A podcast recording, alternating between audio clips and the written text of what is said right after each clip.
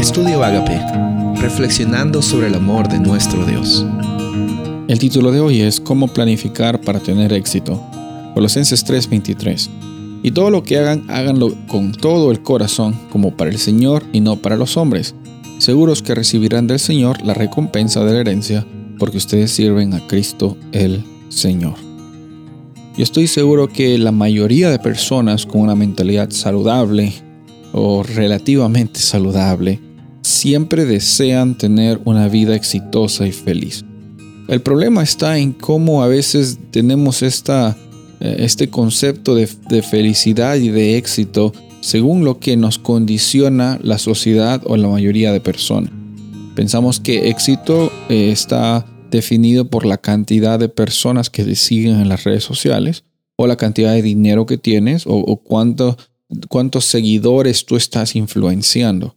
Y, en este mundo e, es muy fácil caer en esta trampa, incluso a nivel de iglesia. Decimos, ¿por qué mi iglesia no es tan, entre comillas, popular como, con otra iglesia? ¿O por qué es que eh, eh, está tan vacía comparado a la otra iglesia en el vecindario o la otra iglesia, etcétera? E incluso en un mundo espiritual que vivimos en el día a día, a veces nos comparamos con otras personas que es más espiritual que yo, que lee la Biblia más y no tenemos éxito espiritualmente, pensamos nosotros.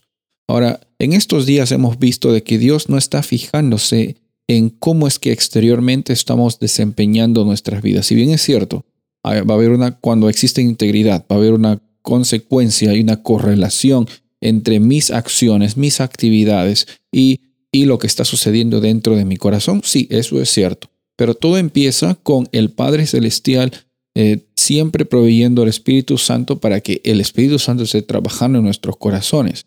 Cuando trabajamos y estamos en nuestro trabajo, nuestro día a día, considerando que el trabajo es una oportunidad para desarrollar talentos, para traer recursos a la familia, en la casa, si, si tenemos un, ambiente y, y un acercamiento apropiado a esto, saludable, va a llegar a ser de bendición. No porque recibes mucho dinero o poco dinero, va a llegar a ser bendición porque tú sabes que lo mucho o poco que ganas no te hace mejor ni, ni peor que otra persona.